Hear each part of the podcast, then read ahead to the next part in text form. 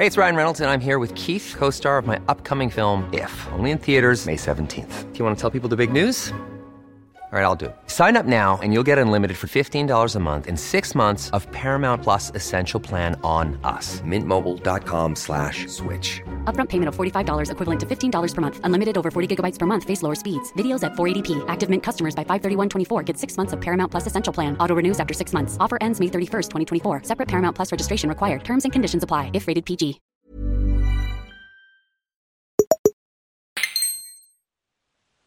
Busco en los rincones más oscuros del metaverso a las personas más peligrosas, las que ponen en jaque todos los sistemas de seguridad que hay dispuestos, los que ponen en riesgo nuestro porvenir virtual, los que hacen peligrar nuestro futuro cibernético.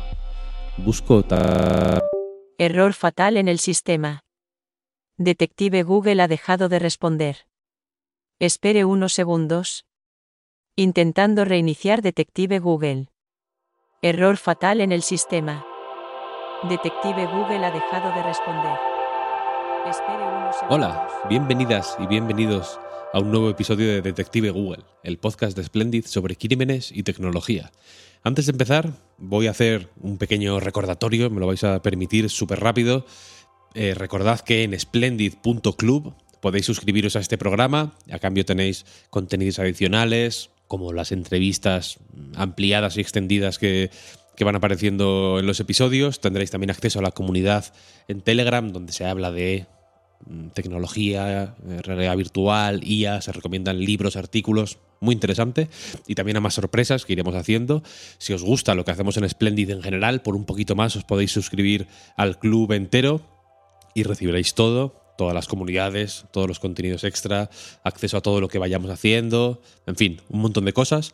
Si os gusta lo que hacemos, recordad que suscribiéndoos hacéis que nos sea un poquito más fácil seguir adelante. Así que nada, muchísimas gracias por vuestro apoyo y ahora sí que sí, vamos con el programa.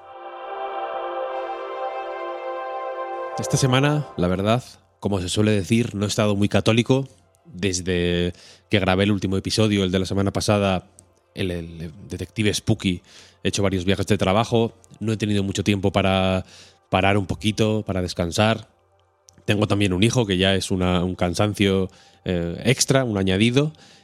Y así que también me ha obligado esto a convivir, aprender a convivir con la posibilidad de que me puedo poner malo en cualquier momento. Los niños pillan muchas cosas si, si tenéis hijos que os voy a contar. Así que he intentado posponer la grabación de este episodio todo lo que ha sido humanamente posible para evitar que se notara mucho en mi voz la congestión. Los dolores de cabeza igual no se notan tanto en la voz, pero posiblemente se puedan notar eh, en el guion. La cuestión es que prácticamente he echado en falta una IA que hablara por mí en esta ocasión, la verdad. A lo que voy es que he notado claramente los límites de mi cuerpo físico esta semana. He notado los pulmones, he notado el corazón, he notado mi cerebro dentro del cráneo, he notado también los huesos de las manos mientras iba tecleando estas palabras. Y sin embargo, en el metaverso, mi avatar sonríe como siempre. A partir de, este momento, preparaos, porque vienen curvas, viene café para los muy cafeteros, pero la cuestión es que a raíz de todo esto que me ha estado pasando esta semana, me ha dado por pensar en qué papel puede jugar el metaverso a la hora de modificar la manera que tenemos de percibir nuestro, nuestro propio cuerpo y, lo que, y, la- y las capacidades de nuestro propio cuerpo, ¿no? La cuestión es que el potencial liberador del metaverso, yo creo que muy pronto se encontró con fricciones ya en este sentido. Y quizá el caso más conocido sea el de Nina Jane eh, Patel, que a finales del año pasado compartió en, en Medium, en un blog de Medium, es una experiencia suya de acoso sexual en, en Venues, el servicio de Meta para alojar conferencias virtuales. Y es una experiencia que, bueno, no quiero recrearme demasiado en ella ni describirla en, en demasiado detalle, pero fue una experiencia de eh, acoso mm, sexual, básicamente, eh, a, a la que ella se refiere como irreal o como una pesadilla. No es la única historia de este tipo que hemos conocido ¿no? en, lo- en los últimos meses. En mayo de este año, por ejemplo, circuló un vídeo en el que se veía a varias personas escenificando un asalto sexual mientras se pavoneaban y, recreaban en el mundo virtual situaciones similares a las que se podrían dar en un asalto eh, de este tipo en el mundo real, como por ejemplo pasarse entre ellos una, botella de vodka virtual, por supuesto. Eh, no había alcohol real eh, dentro del metaverso en, en este caso. Y bueno, es un vídeo perturbador, desde luego, pero que seguramente cueste más tomarse en serio por el aspecto de los personajes o por el mundo en el que ocurre todo eso, o simplemente por el hecho de verlo en 2D, en lugar de estar, entre comillas, dentro del escenario en el que ocurre, ¿no? Eh, Patel, la chica de la que hablaba al principio, es cofundadora de una organización que se llama Metaverse Research y también es cofundadora de Kabuni, que es un mundo virtual educativo que está dirigido a niños. Y en su post de Medium, el que mencionaba antes, hablaba de cómo la realidad virtual eh, está diseñada para de alguna manera engañar al cerebro para que sea difícil para él diferenciar, una vez que estás, de nuevo, entre comillas, dentro, entre la experiencia digital y la experiencia real, entre lo que ocurre en el mundo virtual y lo que te está ocurriendo a, ti, a tu cuerpo físico, ¿no?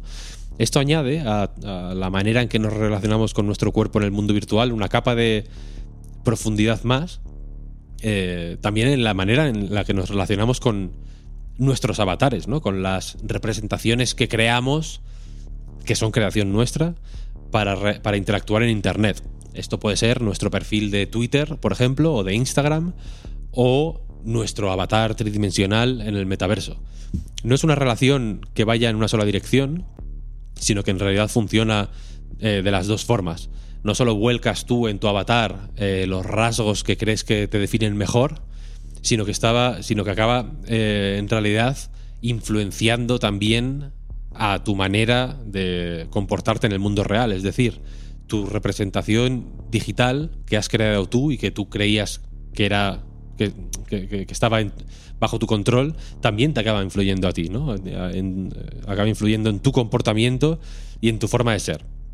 Esto se conoce como efecto Proteus y es básicamente, pues, eh, un, evidentemente un nuevo, eh, un área de estudio más o menos nueva eh, y que creo que va a ser, o que, es, ya de hecho muy interesante a la hora de pensar en cómo nos relacionamos en un sentido amplio de la palabra eh, dentro de estos mundos virtuales. La otra víctima de acoso, eh, de la que hablaba antes, la del vídeo eh, de la botella de vodka y demás, habló, aparece mencionada en, un artículo del New York Post, hablando sobre la confusión que le produjo vivir esa experiencia. Por poner un ejemplo, que aparece también en el, en el artículo, el contacto físico entre comillas, eh, lo, lo, entrecomillo aquí en, el aire yo, con otro usuario en un, mundo virtual de, este tipo, hace que los mandos de las MetaQuest vibren. Y esta vibración, según explicaba esta mujer, abro comillas, creó una experiencia física muy confusa e incluso perturbadora, cierro comillas. Porque la cuestión es que su cerebro no terminaba de localizar de dónde provenían las cosas que le estaban pasando. Había señales confusas que hacían que su cerebro no terminara de, aclararse en ese, punto, ¿no? Abro comillas de nuevo, pasó tan rápido que de alguna manera me disocié, decía. Una parte de mi cerebro pensaba, ¿qué cojones está pasando? Y la otra pensaba, esto no es un cuerpo real.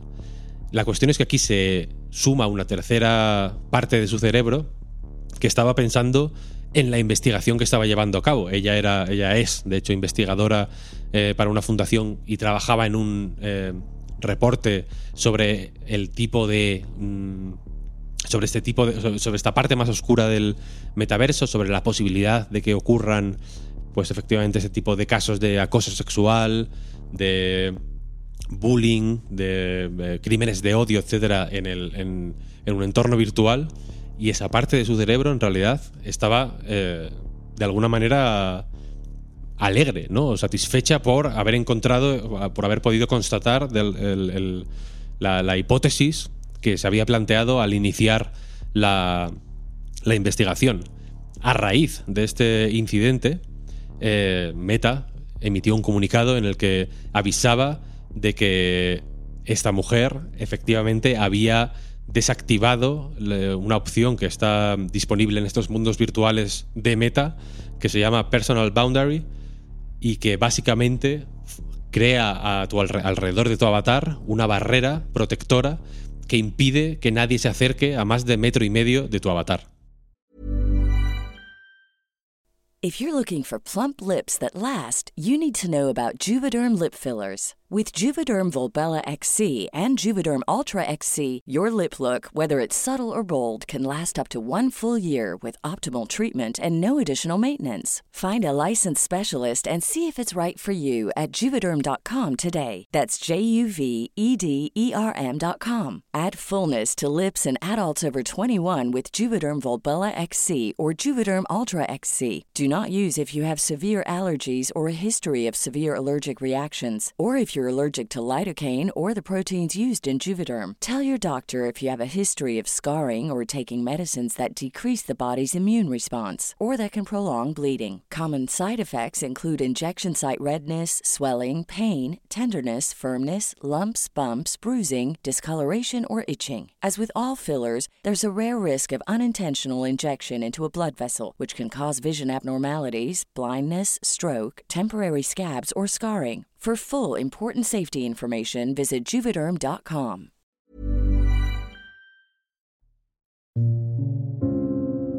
Si yo me comporto eh, de manera poco ética con otras personas a través de, del metaverso, estoy cometiendo el mismo acto inmoral que si fuera un tratamiento eh, cara a cara. Hablo con Sara Lumbreras, es doctora en ingeniería por la Universidad Pontificia Comillas y allí forma parte, dirige de hecho, la Cátedra de Ciencia, Tecnología y Religión, donde desarrolla su actividad estudiando las relaciones entre tecnología y sociedad. Hemos visto en los últimos años cómo se incrementa el, el ciberbullying, por ejemplo, el ciberacoso.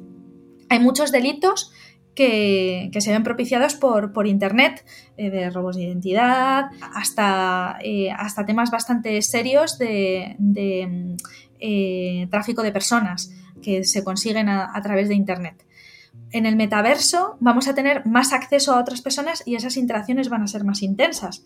Tenemos que ver realmente si yo insulto a otra persona en el metaverso, cuáles son las consecuencias. Lo que cada vez parece más claro, eso sí, es que efectivamente hay consecuencias. Son consecuencias que pueden ser de doble filo, pero definitivamente eh, algo pasa cuando nos metemos en un mundo virtual. Por ejemplo, cualquiera que haya hecho una reunión a través de Horizon Walls, la típica reunión que ahora está Meta intentando forzar a sus empleados a realizar con más frecuencia, te podrá decir que efectivamente sientes que estás en un sitio y no en tu casa eh, viendo una pantalla, ¿no? Y te podrá decir que efectivamente sientes que hay otras personas y sientes la presencia de tus compañeros. Algo que, por ejemplo, haciendo una llamada de Zoom o de Skype o una llamada por Discord o por teléfono, desde luego no sientes. Sobre la importancia de esta inversión y de esta presencia habla, por ejemplo, la doctora Brenda Witherhold, una ciberpsicóloga y cofundadora del Centro Médico de Realidad Virtual de La Joya, en California, que utiliza esta tecnología, la realidad virtual, para ayudar a sus pacientes a superar en su vida real eh, algunos traumas o miedos, como por ejemplo la aracnofobia.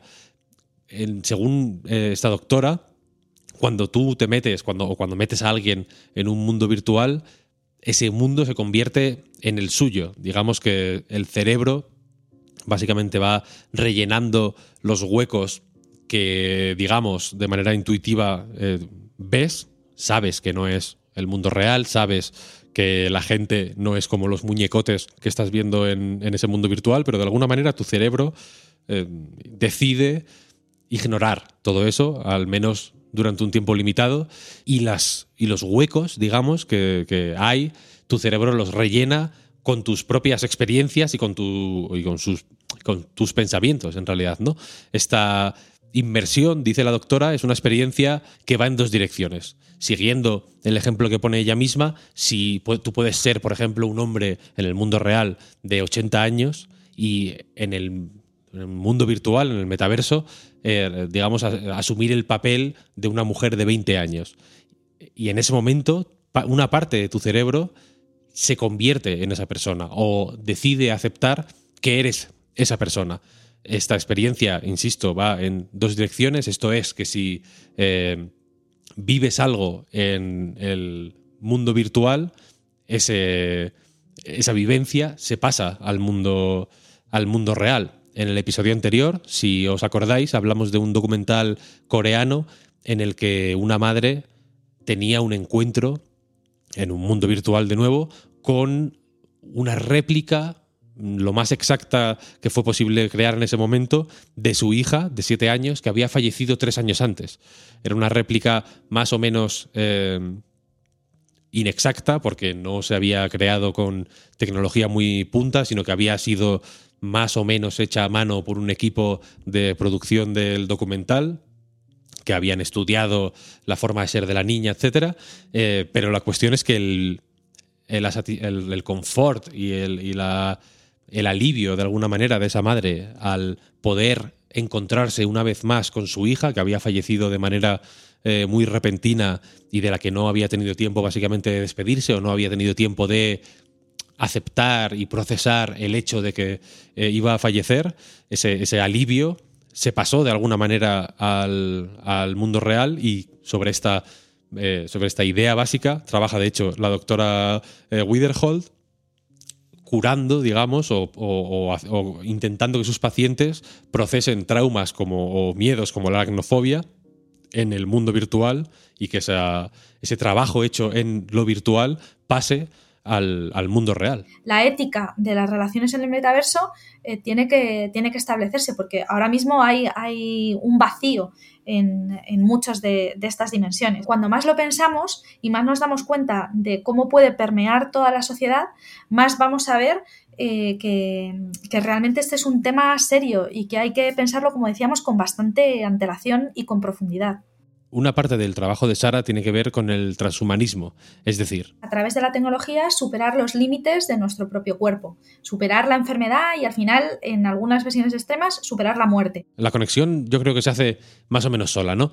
En el programa anterior hablaba sobre Somnium Space, un mundo virtual que tiene entre sus servicios, entre las features que, ofrece, eh, la posibilidad de grabar eh, información sobre ti mientras lo utilizas, desde tu voz hasta tus gestos, hasta tus eh, usos y costumbres, digamos, tus hábitos, para generar así una, un avatar eh, virtual que a través de inteligencia artificial sea tú, una vez que tú no estés manejando tu avatar, ¿no? Para que pueda la gente, digamos, visitarte o charlar contigo. es una versión quizá no tan desarrollada como a muchos tecnooptimistas o a, entusiastas de la ciencia ficción les guste de esta idea transhumanista de efectivamente ir más allá de, nuestra, de los límites de nuestro cuerpo, pero desde luego está claro que la posibilidad de utilizar el metaverso para superar los límites de nuestro cuerpo está ahí e interesa de alguna manera eh, estudiarla. Creo que le interesa, de hecho, a todo el mundo. Y mucho más después de la pandemia, que a todo el mundo más o menos nos hizo pensar de una manera pues mucho más eh, pronunciada y mucho más habitual en los límites de nuestro propio cuerpo. ¿no? Ahí vimos una fragilidad con la que no tenemos que lidiar por fortuna o con la que no teníamos hasta entonces que lidiar por fortuna eh, todos los días y que en ese momento digamos que nos dimos de bruces con ella y a partir de ese momento, según me comenta Sara, el interés por el transhumanismo y por las posibilidades de la tecnología para ayudarnos a ir un poco más allá de nuestro cuerpo se fue acrecentando. En la pandemia yo he visto un incremento bastante grande del interés por el transhumanismo, el transhumanismo y en la pandemia realmente nos dimos de bruces con esa, eh, con esa vulnerabilidad de nuestra propia eh, existencia. Y además eh, vimos como muchas de nuestras instituciones o de nuestra forma de vida pues pueden estar ya anticuadas y necesitamos pues refundar nuestras sociedades con una nueva visión del mundo probablemente. El pensar en la vulnerabilidad es una idea clave también que tiene que asumirse desde, desde el transhumanismo, que parece que muchas veces el tecnooptimismo nos lleva a pensar que todo está ya casi solucionado y en la pandemia vimos que no, que se pueden hacer muchas cosas, pero que todavía falta eh, mucho camino por, recorrer, eh, pero que desde luego que necesitamos utilizar los medios a nuestro alcance para mejorar nuestra vida y mejorar también nuestro cuerpo, que yo no lo llamaría nuestro contenedor, porque yo sí que pienso que el cuerpo es parte de, nuestra propia identidad. Escuchando a Sara, da más rabia todavía eh, leer noticias como las que mencionaba al principio, ¿no? Ver usos perversos de estos espacios virtuales para recrear cosas absolutamente deleznables del mundo real en lugar de aprovechar el potencial de estos espacios para trabajar casi de manera terapéutica y, superar eh, de manera individual, pero también colectiva, eh, digamos, traumas y limitaciones que a través de nuestro cuerpo real, por el motivo que sea, no es posible me interesa particularmente este tema. Yo vengo del mundo de los videojuegos, del periodismo de videojuegos, entonces no es que haya estudiado muy a fondo o que conozca necesariamente muy de cerca este tipo de mundos virtuales, pero desde luego sí sé eh, qué tipo de efectos positivos puede tener en cierto tipo de personas el relacionarse más allá de los límites del cuerpo propio. Todo el mundo eh, posiblemente tenga experiencias positivas con el juego online, por ejemplo. Y de hecho, la propia Sara me habla de estudios que apuntan en esa dirección y que le dan a la interacción en espacios virtuales beneficios incluso para personas del espectro autista. Una persona que tenga problemas de interacción social pues a lo mejor en el metaverso puede superar esos problemas de interacción social. Salió hace poco, hace unos meses, eh, un estudio súper interesante de cómo niños que estaban en el espectro autista conseguían superar eh, las dificultades que tenían de interacción con otros niños cuando lo hacían no en la vida real, sino en, un juego eh, muy popular en línea. Una vez más, entonces, aquí nos surge la duda de por qué parece que los usos malos o los usos menos buenos, como mínimo, no son los que más parecen promoverse o los que más parecen llamar la atención. Todos habremos visto, por ejemplo, yo que sé, gente haciendo mm, espectáculos retorcidos y, recreando todo tipo de perversidades en VR chat, por ejemplo, que si eh, Horizon Walls es algo así como la oficina del metaverso, VRChat podría ser el, salvaje oeste de alguna manera, o el barrio rojo del mundo virtual. Eh, y sin embargo hay un montón de, buenos usos, digamos, o de posibilidades positivas de estos mundos virtuales. Ya no quiero hablar ni siquiera específicamente de la idea de metaverso, sino eh, simplemente de sacarle cierto provecho a esta nueva posibilidad que se nos ofrece de ampliar la manera en que nos relacionamos con los demás, utilizando para ello gafas de realidad virtual. Y la cuestión es que, de nuevo, como viene siendo un poco leitmotiv en este podcast, se nos vuelve a plantear la posibilidad de quién carga con esta responsabilidad, de quién es eh, quién se lleva quién tiene la papeleta, ¿no? que no es una papeleta sencilla de hacer que esos buenos usos sean los más comunes y no simplemente cosas anecdóticas y de tratar con el, con el mimo y con el cuidado y con el respeto que se merecen y con la reverencia que necesitan nuestros datos, eh, nuestras interacciones y, los espacios en los que nos relacionamos con los demás en el metaverso. ¿Le vas a dejar a Meta que ponga las reglas? Y que sea Meta, pues eso, quien bloquea a un usuario que le resulte que, mm, que le resulte que ha utilizado el metaverso de manera inmoral. o vamos a ser los ciudadanos los que presionemos porque haya eh, pues unos códigos que se apliquen además de manera global, porque si resulta que en un país em, las normas son unas y en el país de al lado son otras, pues tenemos los problemas que tenemos ahora mismo con los ciberdelitos, en los cuales pues sabemos todos que hay países mm, desde los que se opera en, red y no hay, y no hay solución pues tendremos que, presionar porque esas normas existan. La tarea de presionar para que esas normas existan es al final, y ahí estoy de acuerdo con Sara, una cuestión común. No es una cuestión individual de quién puedo ser yo en el metaverso o quién podría ser yo en un mundo virtual, sino una cuestión de quién podemos ser en un mundo virtual, hacia dónde podemos ir como sociedad en conjunto, eh, si, si aprovechamos bien las posibilidades que nos ofrecen estas nuevas tecnologías por el bien común. Y en ese sentido, para terminar, le pregunto a Sara si la tecnología realmente ella cree que va a resolver nuestros problemas. Yo en lugar de mm, pensar en el va, pienso en el puede. La tecnología puede solucionar muchos de los problemas que, tenemos. Lo que pasa es que nos hace falta dirigirla, nos hace falta eh, decidir qué es lo que queremos y presionar para que eso se desarrolle. Entonces, ahora mismo que, como discutíamos antes, la tecnología está en las manos de las grandes corporaciones, pues eso eh, nos lleva inevitablemente a que se desarrollen cosas que a lo mejor no, es, no son las mejores desde el punto de vista social. Tenemos que asumir que la tecnología también se tiene que desarrollar. Eh, de manera, de manera social, eh, como por ejemplo tenemos en Europa mm, los, los, programas de investigación y desarrollo europeos, que son bastante, bastante dinero en investigación y desarrollo. En España pues también tenemos nacionales.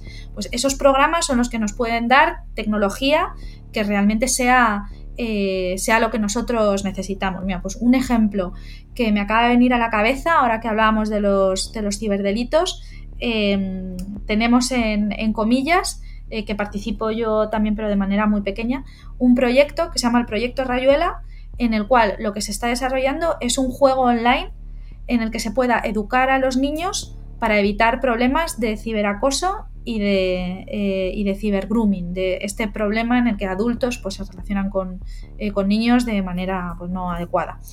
Eh, pues eso es un ejemplo, de, lo que podríamos, de lo que podríamos conseguir y si lo hacemos a mayor escala, pues todavía más. Es pensar en hacer las cosas de manera eh, colectiva, buscando realmente lo que queramos a nivel de sociedad y no lo que les interese a unas corporaciones grandes.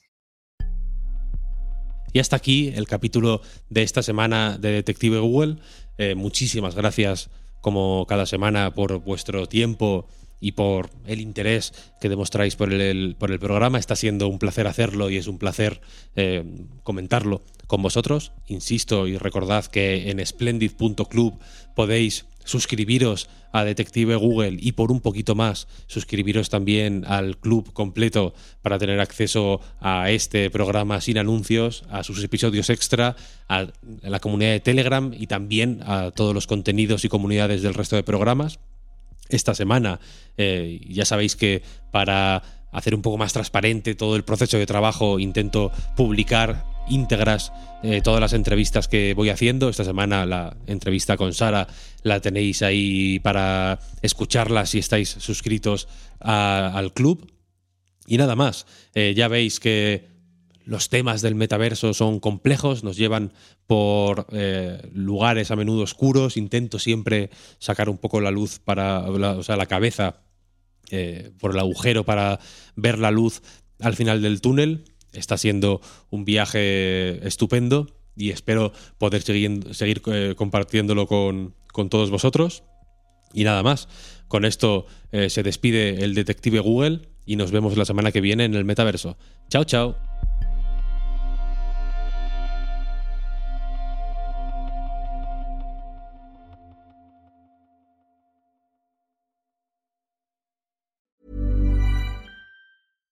Even when we're on a budget, we still deserve nice things.